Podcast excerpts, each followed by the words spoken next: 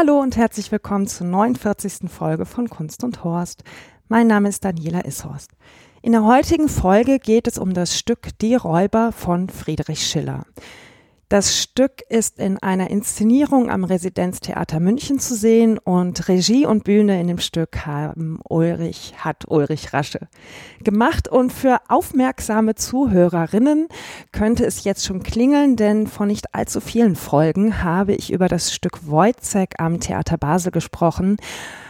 Auch von Ulrich Rasche in der Regie und auch die Bühne von ihm. Und ja, ich konnte meine Begeisterung ja im letzten Jahr nicht verbergen und bin deswegen extra nach München gefahren und habe mir am Residenztheater das Stück Die Räuber angesehen. Auf, ihr Klötze, ihr Eisklumpen.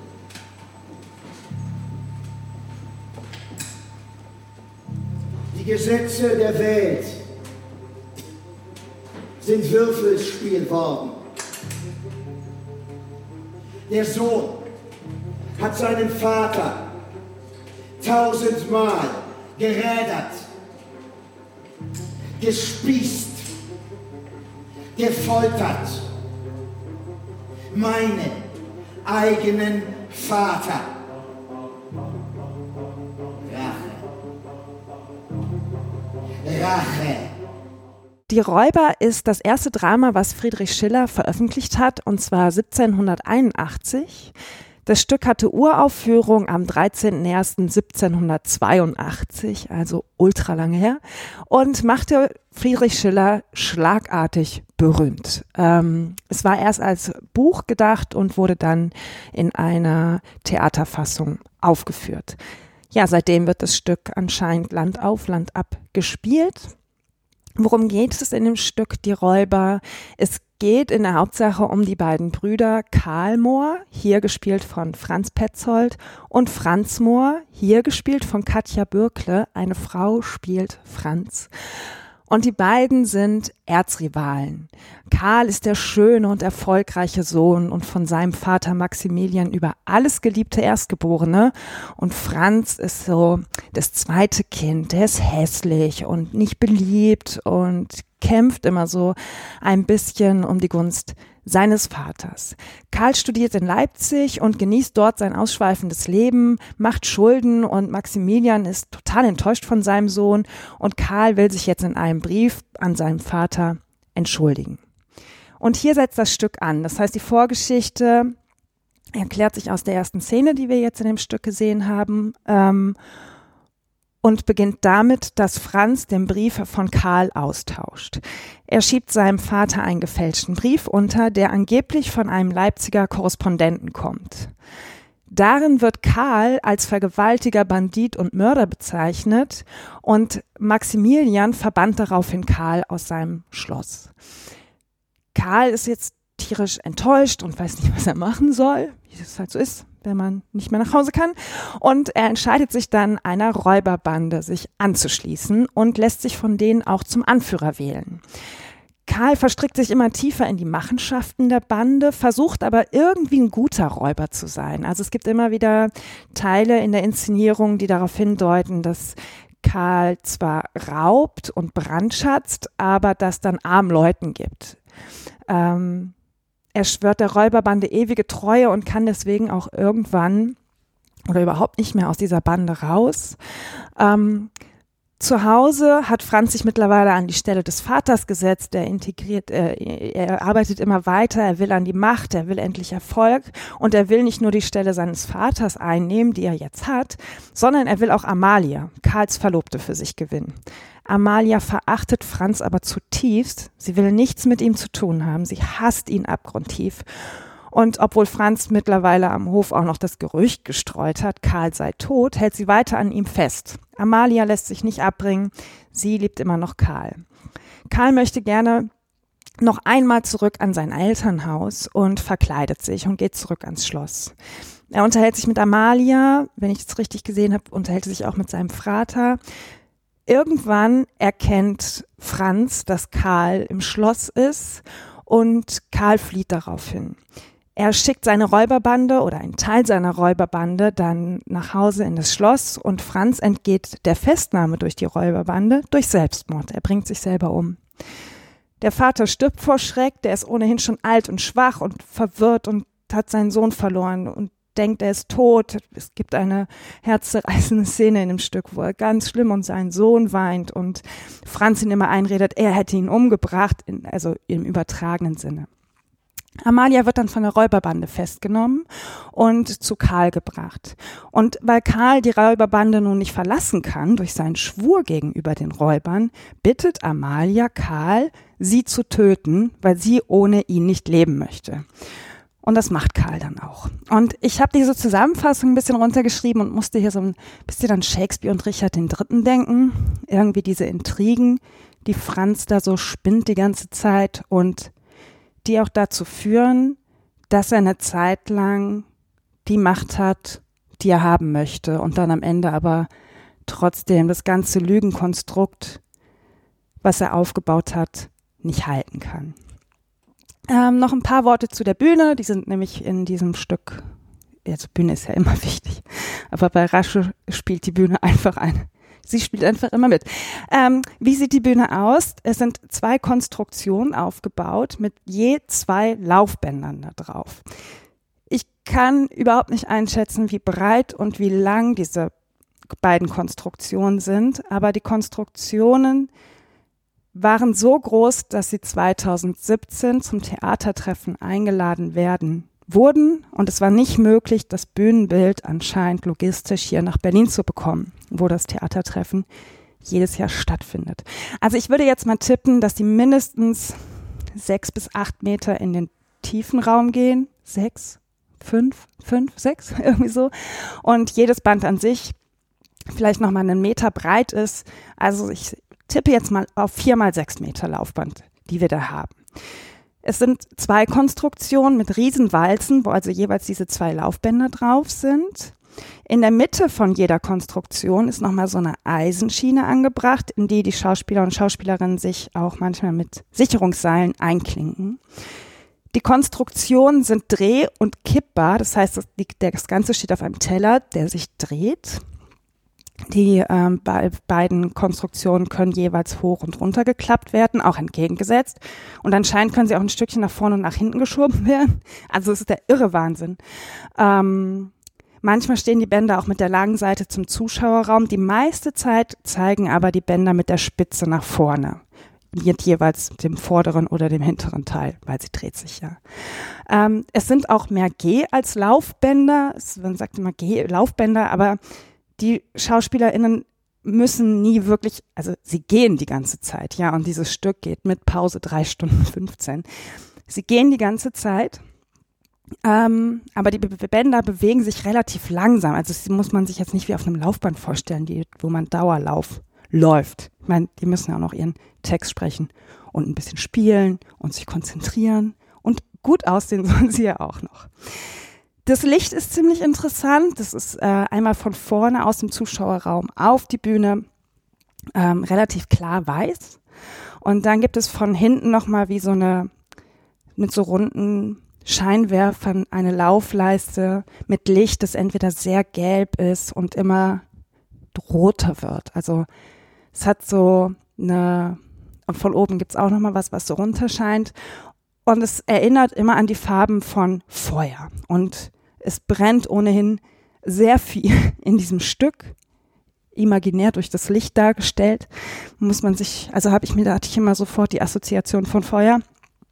Und ähm, Nebel kommt dann auch immer ein bisschen auf. Das ist das ganze Bühnenbild. Wenn ihr es euch nicht vorstellen könnt, guckt es euch unbedingt im Internet an. Gebt einfach die Räuber ein, ähm, Ulrich Rasche, und dann könnt ihr euch das schon ansehen. Es ist wirklich zutiefst beeindruckend. Und was noch beeindruckender ist, das fand ich auch beim Wojciech schon, sind die Geräusche, die die Konstruktion macht.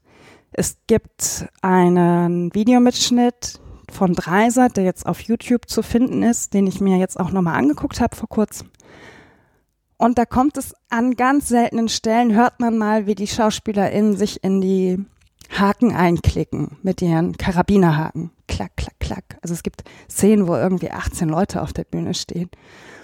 Und man hört aber fast nie die Bewegung, die dieses Material der Konstruktion macht. Und das fehlt so sehr, weil, wie ihr das auch in den Audiomitschnitten hören könnt, das gibt nochmal, also ist ohne, ohne dieses Geräusch, finde ich, ist irgendwie, irgendwas ist wie abgeschnitten.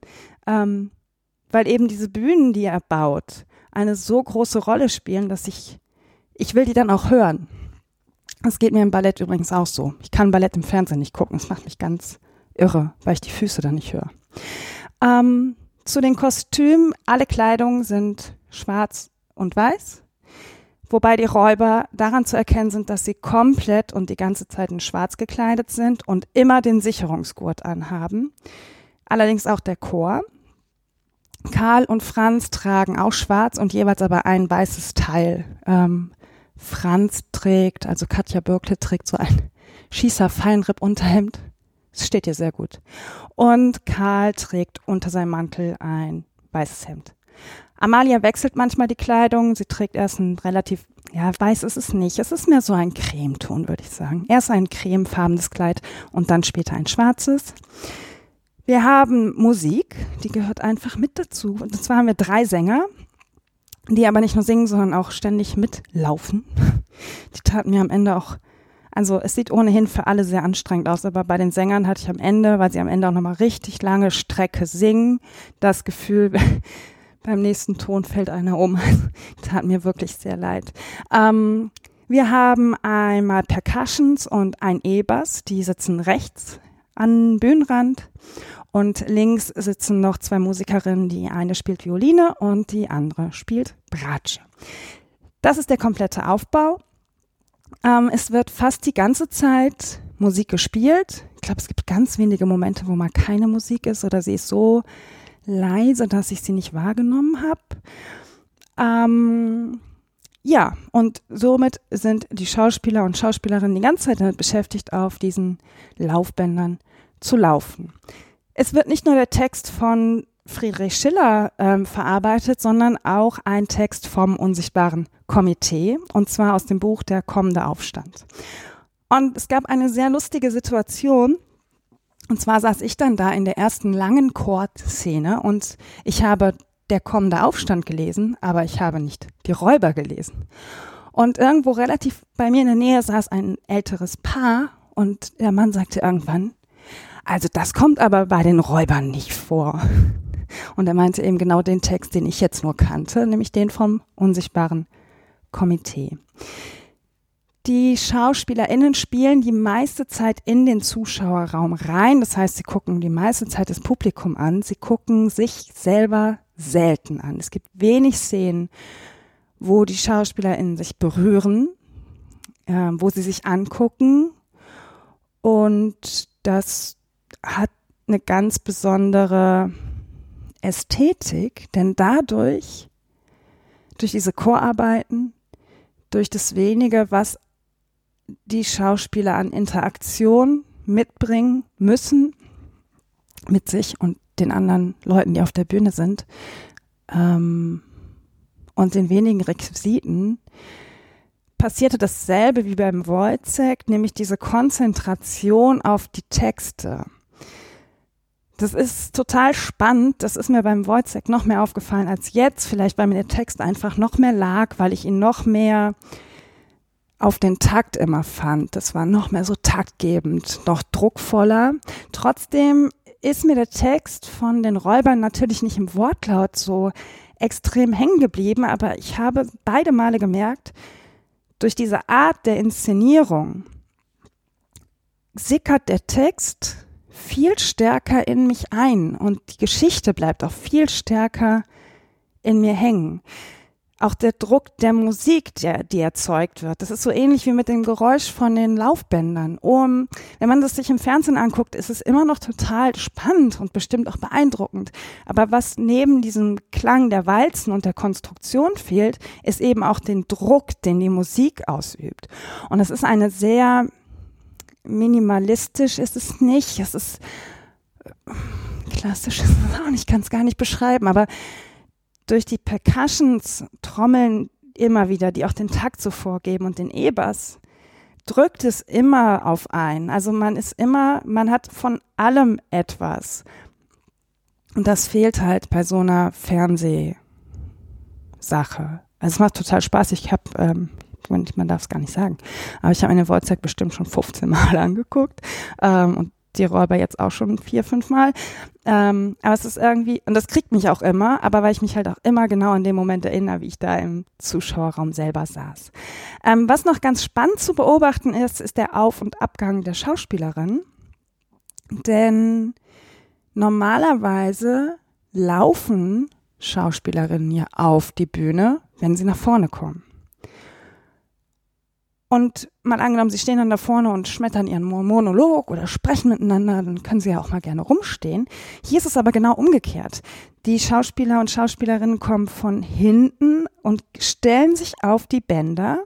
Und natürlich manchmal laufen sie nach vorne, aber sie können sich auch nach vorne fahren lassen und stehen dann, auch wenn sie runtergehen, können sie stehen, weil das Laufband vielleicht wieder in die andere Richtung läuft aber um vorne zu bleiben, um zu sprechen, um zum Publikum zu spielen, müssen sie sich die ganze Zeit bewegen.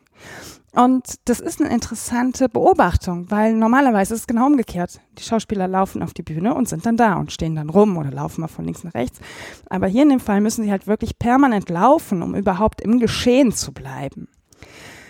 Was ich sehr überraschend fand, ich muss zugeben, ich habe mich mal abgesehen von Ulrich Rasches Inszenierung sehr auf Franz Petzold gefreut. Ich habe mich richtig gefreut, ihn als Karl Mohr zu sehen und wurde dann richtig von Katja Bürkle umgeblasen.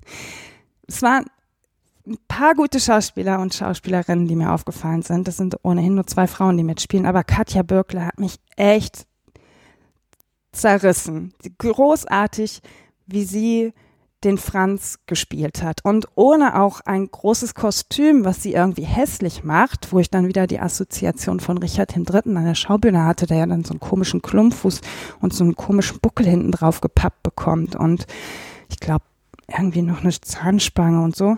Schafft Katja Bürkle diese Hässlichkeit von Franz darzustellen, ohne sich verkleiden zu müssen dass ähm, es gab da so ein, zwei Szenen, wo sie richtig eklig ist, ähm, aber fast nur in ihrem gesprochenen Wort. Und damit meine ich jetzt nicht ein gesprochenes Wort wie Gehässigkeit, sondern sie hat irgendwie ihr, ihre Art, wie sie sich bewegt oder ihr Gesicht verzogen hat. Es brauchte nichts außer sie, um mir zu zeigen, dass Franz nicht nur eine sehr zerrissene Persönlichkeit ist, sondern auch eine sehr hässliche Persönlichkeit, also auch optisch, was immer das auch bedeutet.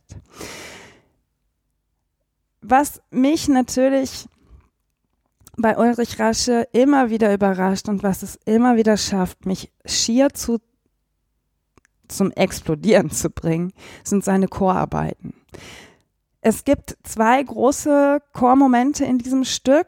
Ähm, ich habe mir jetzt mal die Zeiten aufgeschrieben, die sind allerdings ohne Pause. Und zwar einmal ab Stunde eine Stunde und zehn Minuten bis eine Stunde und 32 Minuten das sind also 22 Minuten, gibt es eine Szene, die mich im Ganzen total fasziniert hat. Und zwar fängt sie damit an, dass der Räuber Spiegelberg, der von Thomas Leto gespielt wird, der mir auch sehr gut gefallen hat, ähm, mit seinen Räubern, also aus der Bande von Karl Mohr, ein Kloster überfällt. Sie überfallen das Kloster, sie vergewaltigen die äh, Nonnen und Schwestern, sie ähm, rauben Gold.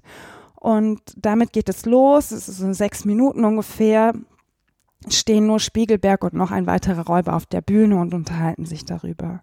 Und so langsam kommen immer mehr Leute auf die Bühne und dann wird nach dem Räuber Roller gefragt. Der ist wohl der Liebling von Karl Mohr. Und das heißt, Roller wäre gehangen worden vor vier Tagen und immer mehr Schauspieler kommen auf die Bühne. Und irgendwann kommt Karl mit Roller und sagt, Karl ist frei und ähm, ähm, plötzlich füllt sich, füllen sich alle vier Laufbänder, und zwar, wenn ich es richtig gesehen habe, mit in der Konstellation vier Schauspieler, fünf Schauspieler, fünf Schauspieler, vier Schauspieler. Das heißt, wir haben insgesamt auf jeder Konstruktion neun Schauspieler stehen, insgesamt 18 Leute und die sprechen jetzt alle zu uns und zwar ungefähr 15 Minuten lang. 15 Minuten lang wird von den Musikern gesungen, die vier Musikerinnen spielen und die, die Schauspieler, die noch auf der Bühne sind, sprechen ihren Text. Und zwar den, ein Teil von Die Räuber und eben immer auch ganz viel aus dem kommenden Aufstand von dem unsichtbaren Komitee. Und ich saß da und habe, wie damals schon bei Wojciech gedacht, ich fall, ich fall vom Stuhl. Es ist, ich weiß nicht, was es ist. Ich weiß auch, dass sich da wirklich die Geister streiten an rasche Inszenierung. Aber mich packt es immer. Also auch wenn ich mir das jetzt hier im Fernsehen angucke, ich habe manchmal Abende, wo ich mir nur diese 15 Minuten Chorszene angucke, weil ich das einfach so unendlich bewegend und faszinierend finde und nicht richtig verstehe, was es mit mir macht. Aber es berührt mich immens. Ähm, sie laufen die ganze Zeit auf ihren Bändern und die kippen sich auch relativ hoch und dann müssen sie sich immer mal wieder umdrehen, denn in der Zeit, in diesen 15 Minuten, drehen sich, dreht sich auch dieser Teller die ganze Zeit und mal stehen sie mit dem Rücken zum Publikum, mal laufen sie wieder nach vorne, dann laufen sie bergab oder bergauf und die ganze Zeit sprechen sie da ihren Text. Und ich fand das ganz interessant, weil vorher in diesem in dieser Szene, wo Spiegelberg das Kloster überfällt und Karl dafür sorgt, dass Roller befreit wird, haben wir zwei Personen aus der Räuberbande, das ist übrigens ein fantastisches Wort, Räuberbande, ähm, haben wir zwei Personen aus der Räuberbande, die sehr entgegengesetzt sind, obwohl sie beide Räuber sind. Denn Spiegelberg ist ein richtig fieser Räuber der, dem ist es egal, der überfällt ein Kloster und sackt das Geld ein. Und Karl Mohr will aber ein guter Räuber sein. Und das bemängelt Spiegelberg auch, dass ähm, Karl Geld klaut wie so ein, ähm, ja, Robin Hood hatte ich so direkt im Kopf, der dann Geld klaut und es armen Menschen gibt und Kindern, damit sie zum Beispiel studieren können. Und dann fand ich eben ganz spannend, dass Ulrich Rasche jetzt eben in der ersten großen Chorarbeit in diesem Stück Texte aus dem kommenden Aufstand genommen hat, weil Karl Mohr war dann plötzlich für mich jemand, der Reichtum von oben nach unten verteilen will und Natürlich sind Spiegelberg und Karl beide Räuber. Sie brechen beide das Gesetz.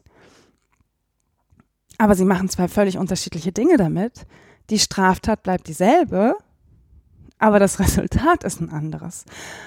Und dann fand ich die Texte von dem, äh, von dem äh, unsichtbaren Komitee unfassbar gut mit eingebaut. Ähm, es gibt zum Beispiel eine Zeile, ich weiß gar nicht, ich glaube, die steht ganz am Anfang auch in dem Buch die Katastrophe ist nicht das, was kommt, sondern das, was da ist. Und das wird immer wieder werden, diese Sätze gesagt, immer wieder, immer wieder, immer wieder. Am Ende dann äh, laufen die da 15 Minuten und äh, brüllen einen nur noch an und sagen nur noch more, more. Und ja, es ist einfach unfassbar. Es sieht unfassbar gut aus. Dieses Bühnenbild ist schwarz, das Licht ist gelb, der Nebel kommt von hinten. Es sieht aus, als würde alles in Flammen stehen. Die Musiker spielen. 18 Männer stehen auf der Bühne. Es sind halt alles nur Schauspieler. Keine Frau. Alle in diesen schwarzen Klamotten. Alle laufen da das Laufband lang und kämpfen sich ab und marschieren und gucken einen an und schreien und schwitzen. Es macht irre viel Spaß. Mir macht es unglaublich viel Spaß, dabei zuzugucken. Es gibt noch eine zweite Chorszene, geht dann 22 Minuten, das sind auch die letzten 22 Minuten und zwar ähm, wieder relativ viele Leute auf der Bühne. Katja Bürkle bringt sich um als Franz, Karl bringt seine Amalia um und dann geht es wieder los mit den Texten sprechen. Mir war gar nicht bewusst, also ich habe wahrscheinlich schon gewusst, dass es Sprachchore Chöre gibt, aber ich selber habe ja lange in einem Chor mitgesungen und ich finde es sehr erstaunlich, wie viel Rhythmus man auf Sprache bringen kann und was das auch für mich immer, was dann mit mir passiert, dass mir diese Texte viel besser hängen bleiben. Alleine durch dieses gemeinsame Sprechen. Und ich spreche es ja noch nicht mal selber, aber durch das gemeinsame Sprechen und immer wieder die Wiederholungen, das darf man nicht vergessen, die sprechen ja da keinen Text runter, sondern es sind einzelne Texte, Zeilen, Fetzen, die unterschiedlich auch sind. Mal spricht die eine Truppe einen Text und dann wieder die andere Truppe und nebeneinander und zeitgleich und trotzdem ist es so eindringlich durch die Wiederholung, durch das wenige, was sonst passiert. Ähm, die zweite Chorszene fängt auch wirklich phänomenal an. Es sind, glaube ich, auch wieder so 17, 18 Leute auf der Bühne und alle sehen aus wie so ein schwarzer Scherenschnitt. So werden sie beleuchtet. Die einzige, die man überhaupt noch erkennen kann, ist äh, Katja Bürkle als Franz.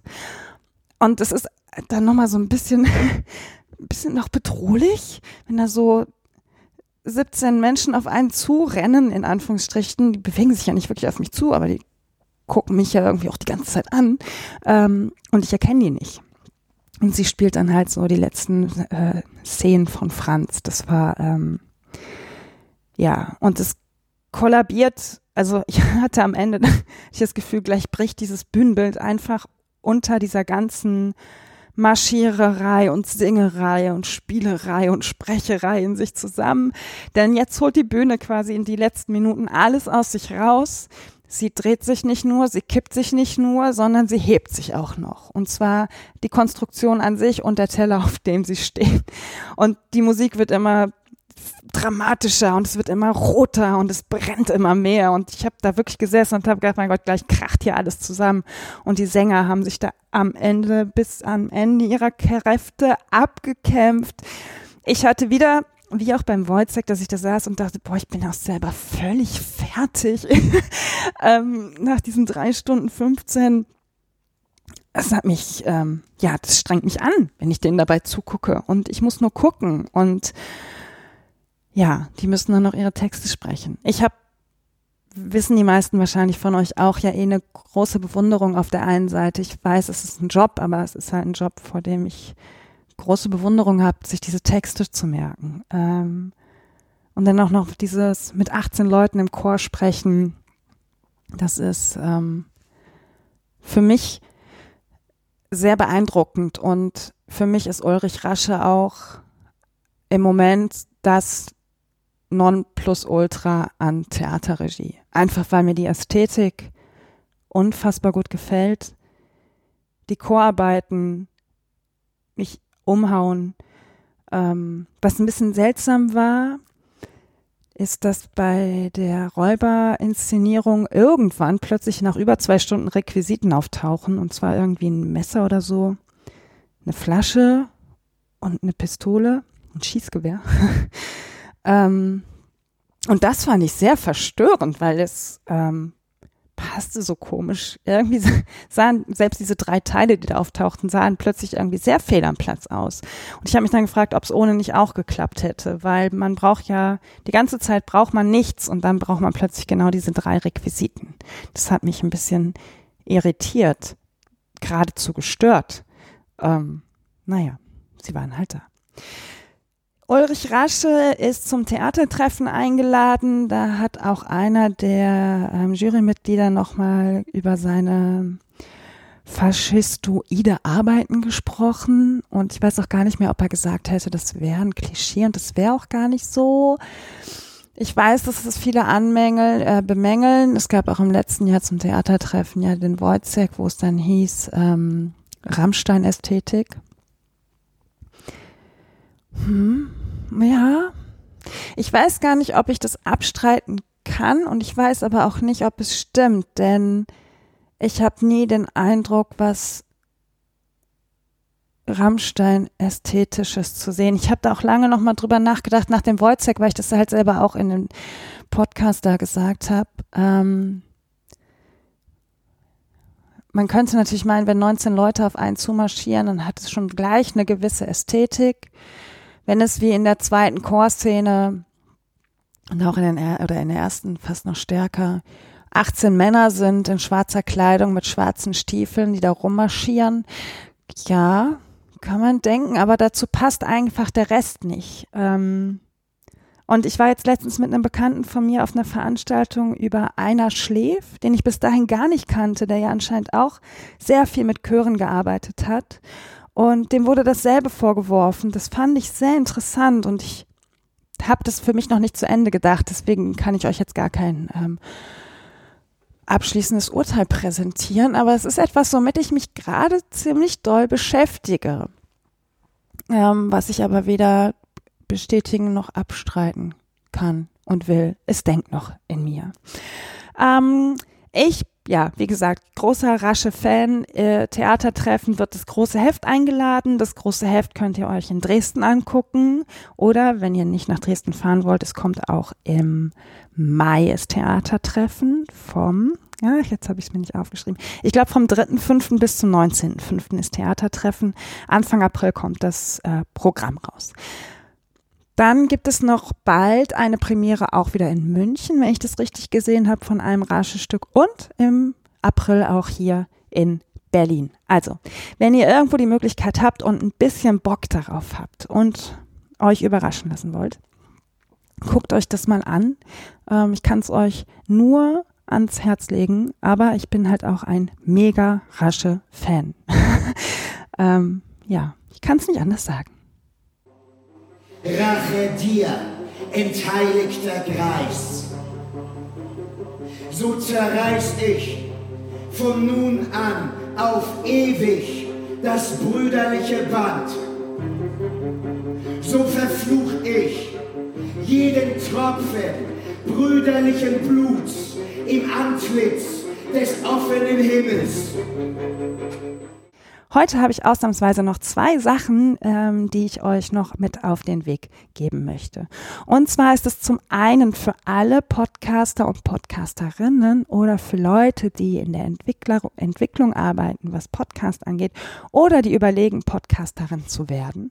Vom 22.03. bis zum 24.03.2019 findet dieses Jahr in Köln beim Deutschlandfunk die zehnte Subscribe statt. Es gibt noch Tickets, die ihr euch klicken könnt. Ähm, ich verlinke das in den Shownotes. Ihr findet das aber auch unter www.sendezentrum.de und dann müsst ihr mal nach Subscribe gucken auf der Webseite. Ähm, worüber ich mich sehr freuen würde, wären natürlich viele Leute, die aus dem Bereich Kultur kommen, Popkultur auch gerne. Es wird wohl einen Workshop geben über Filmpodcast da freue ich mich schon sehr drauf. Den wird der Christopher von den Kulturpessimistinnen wohl machen. Ähm, ja, also auf Leute aus dem Kulturbereich und natürlich auch über Einreichungen von Frauen. Ähm, stellt eure Projekte vor. Ähm, reicht was ein. Die Leute freuen sich, wenn da viel von euch kommt, denn das ist keine Veranstaltung. Natürlich kann man da hingehen, um in Anführungsstrichen nur zuzugucken. Aber es ist auch immer so ein bisschen Mitmachen angesagt. Also wenn ihr was Cooles habt oder irgendwas, was ihr in den letzten Jahren entwickelt habt, ähm, reicht es ein und kommt. Ich freue mich schon wahnsinnig auf diese Veranstaltung. Das zweite ist die Webseite podcasterinnen.org. Die ist am 23.12.2018 online gegangen und die habe ich zusammen mit Nele Heise und Michaela Lehr auf die Beine gestellt. Das ist eine Plattform, auf die ihr euch als Podcasterin oder nicht-binäre Podcast-Person ein Profil anlegen könnt.